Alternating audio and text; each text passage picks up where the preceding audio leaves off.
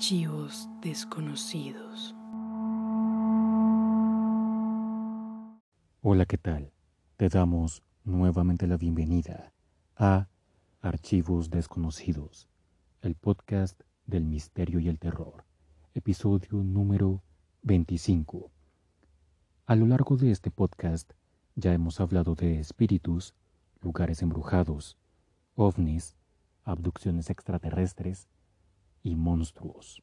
Pero nos falta un tema por abordar, los asesinos seriales. Y hoy, 4 de diciembre, el día en que está saliendo este episodio, amerita hablar de uno. ¿Por qué? Porque hace más de 30 años, en un 4 de diciembre, un sujeto cometería una de las más grandes matanzas ocurridas en la ciudad de Bogotá. Y hoy, te vamos a contar qué fue lo que ocurrió aquel fatídico día. Esta es la masacre de Poseto. El nombre de este asesino era Campo Elías Delgado. Nació el 14 de mayo de 1934 en el municipio de Chinacota, Colombia, hijo de padres venezolanos.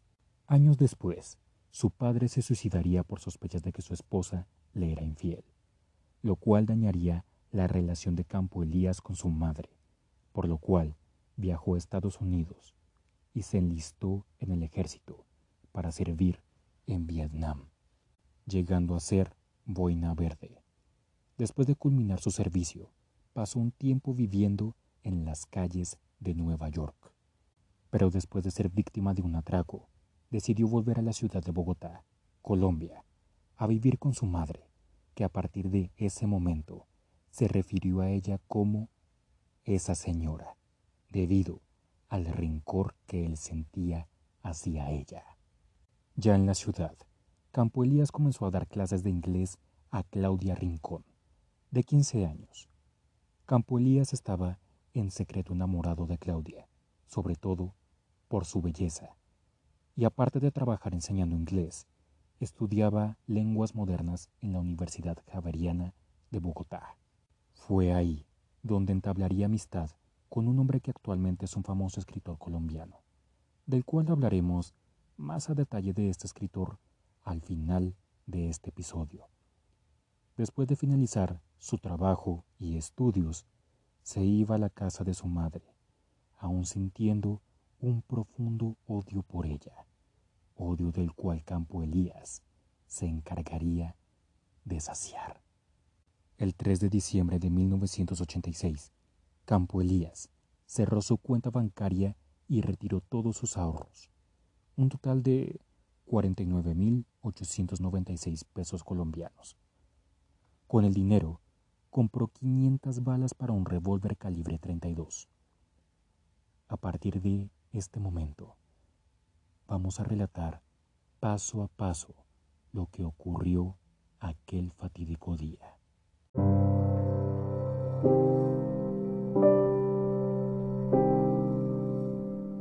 Jueves 4 de diciembre de 1986, 2 de la tarde.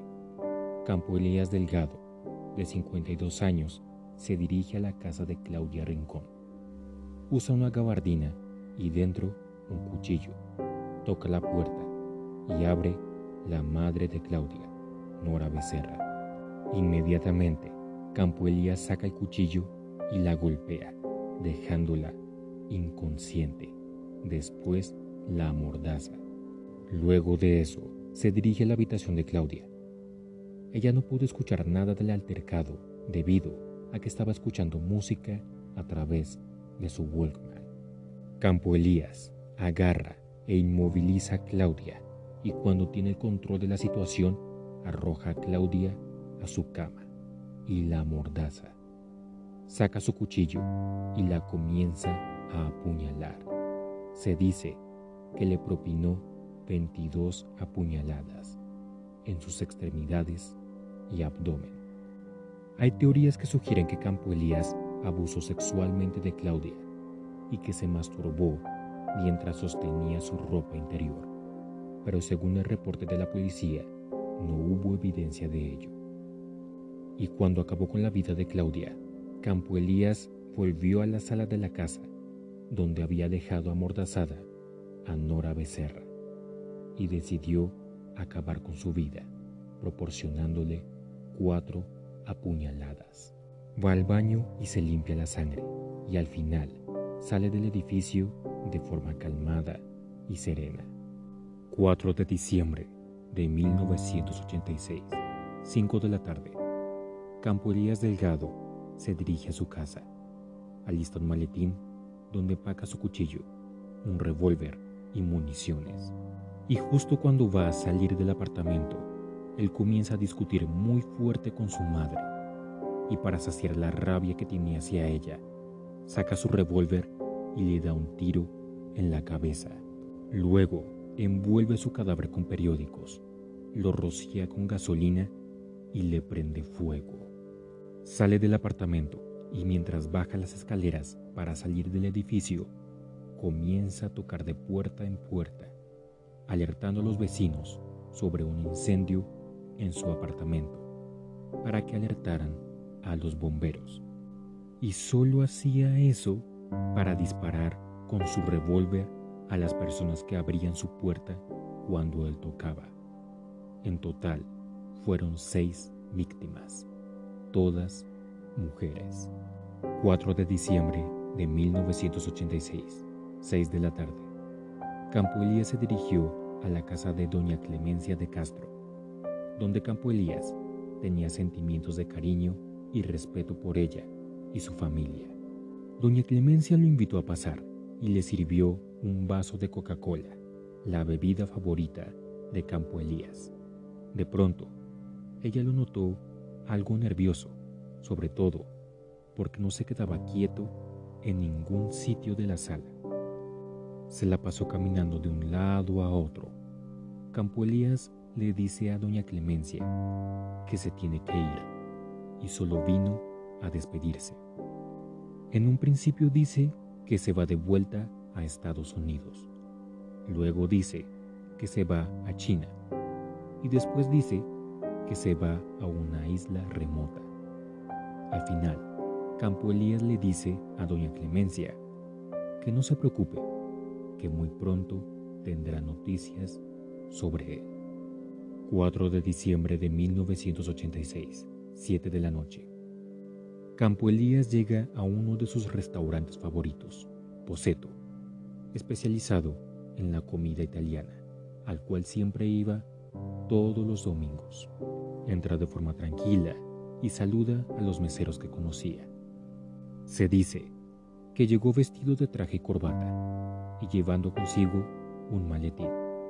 En un principio se sentó en la mesa número 5, que era la mesa donde siempre se sentaba a comer, pero después cambió de opinión y se sentó en la mesa número 20, donde tenía una gran vista de todo el restaurante.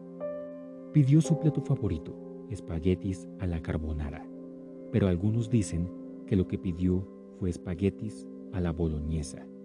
Para beber, primero pidió una gaseosa, luego un vino tinto y para el postre se pidió un flan de caramelo. Y de cortesía, el mesero que le estaba atendiendo le dio dos vasos de vodka con jugo de naranja, ya que ellos eran muy cercanos. Paga la cuenta y se dirige al baño. Se asea y de su maletín saca el revólver y las municiones. Recarga el arma y sale del baño. Una vez que sale, se dirige a su mesa y comienza a disparar, comenzando con una familia de seis personas, incluida una niña que estaba cenando con dicha familia. Y así siguió con todos los comensales y meseros del restaurante. Un policía que se encontraba en el restaurante le disparó, pero no le hizo algún daño de gravedad a Campo Elías. Al final, el policía muere de un disparo en la cabeza hecho por Campo Elías. Se dice que asesinó a más de 20 personas esa noche, incluyendo a niños. Y sumando a las víctimas anteriores, Campo Elías asesinó a 30 personas ese día. Poco después llegaría la policía al restaurante. No está muy claro cómo murió. Algunos dicen que fue abatido por la policía, otros dicen que él se suicidó. Pero cuando se revisó el cadáver, notaron que había nueve impactos de bala en su cuerpo. Suponen que cinco fueron de la policía. Una del policía que se encontraba en el restaurante. Y en cuanto a las balas restantes, las últimas tres, no se sabe cómo las recibió, por lo cual algunos defienden la idea de que él se suicidó. Algunos sobrevivientes del lugar aseguran que antes de que muriera Campo Elías, dijo sus últimas palabras. Una pequeña frase, corta pero concisa. Yo soy Legión.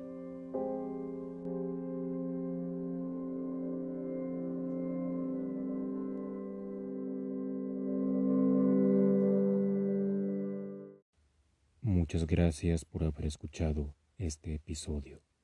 Antes de finalizar, vamos con unas cuantas curiosidades. Ningún familiar quiso reclamar el cuerpo de Campo Elías. Solo un sacerdote decidió reclamar el cuerpo y darle sepultura, siguiendo las tradiciones cristianas, en el cementerio sur de la ciudad de Bogotá. Lo curioso de esto es que este sacerdote no ejercía dicha profesión, y que para convertirse en sacerdote y enterrar a Campo Elías lo hizo por trámites y correo, para así ser oficialmente un sacerdote. En cuanto al cadáver de su madre, este fue reclamado por la única hermana de Campo Elías. Hay algunas teorías que dicen que Campo Elías mató a su madre un día antes de la masacre de Poseto. Algunos dicen que la noche del 3 de diciembre de 1986 escucharon gritar con miedo y dolor a la madre de Campo Elías, pero esto se queda en teorías. Uno de los sobrevivientes fue Alonso Guanemé, que trabajaba como mesero y era el que casi siempre atendía a Campo Elías. Incluso lo llegó a atender la noche de la masacre. Él sobrevivió debido a que tan pronto oyó los disparos se ocultó en el baño de damas. Actualmente está pensionado. El restaurante Poseto sigue operando actualmente, pero en el año de 2019 se mudaron a una nueva sede, debido a que vendieron el terreno donde estaba ubicado el restaurante a una constructora, donde lo van a demoler y a construir un conjunto de apartamentos en dicha zona. Además ya estaban un poco cansados de que la gente que iba al restaurante siempre preguntara sobre aquella noche. El nombre del escritor colombiano, el que fue gran amigo de Campo Elías, es Mario Mendoza. Mario dice que conoció a Campo Elías en el Departamento de Literatura de la Universidad Javeriana, cuando él fue a pedir el libro de El extraño caso del Dr. Jekyll y el señor Hyde, de Robert Louis Stevenson para un trabajo que estaba realizando sobre personas con doble identidad. Además, Mario mencionó que Campo Elías estaba obsesionado con dicho libro, debido a que le parecía muy interesante las dos personalidades del personaje, una buena y otra mala. Luego de darle el libro, ambos se hicieron muy cercanos. Frecuentaban ir por unas cervezas y hablar de las personas con doble personalidad. También hablaban de sus escritores favoritos, como Edgar Allan Poe, Jorge Luis Borges, Cortázar, Lovecraft, Bradbury y muchos más, pero siempre volvían al mismo tema, los dobles. El día de la masacre de Poseto se dice que Campo Elías fue a buscar a Mario, pero no lo pudo ubicar. Aún no se sabe si lo buscaba para matarlo, para despedirse o pedirle un consejo. Algunos dicen que la razón por la cual Campo Elías decidió matar a todas esas personas fue por los traumas de la guerra de Vietnam. Otros dicen que lo hizo por el rencor que sentía a su madre y que debía saciarlo no solo con matar a su madre, sino también asesinar a más personas. Pero Mario Mendoza tiene otra explicación, en donde afirma que por culpa de una sociedad que es dañina y ejerce el mal, hace que una persona estalle y se convierta en un asesino. Y al conocer muy bien a Campo Elías Delgado, Mario Mendoza escribió un libro, un libro llamado Satanás, donde cuenta la vida de tres personas que viven en esa sociedad de locos y cómo sus vidas se cruzan con Campo Elías y la masacre de Poseto.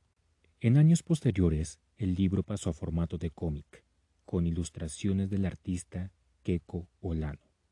También se hizo una película del libro, también titulada Satanás. Y esa es nuestra recomendación de la semana. Sin duda, este suceso marcó un hecho triste e importante en la historia de Colombia.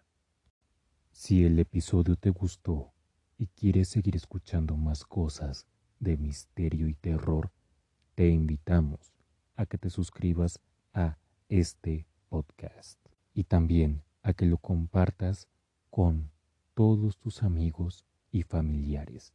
Eso nos ayudaría mucho. Síguenos en Instagram como Archivos Desconocidos Podcast.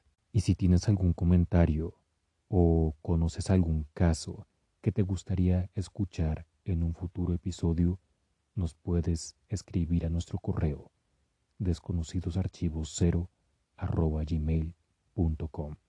Recuerda que cada viernes hay nuevo episodio. Yo soy el anfitrión y nos veremos en esta vida o en la otra. Chao, chao.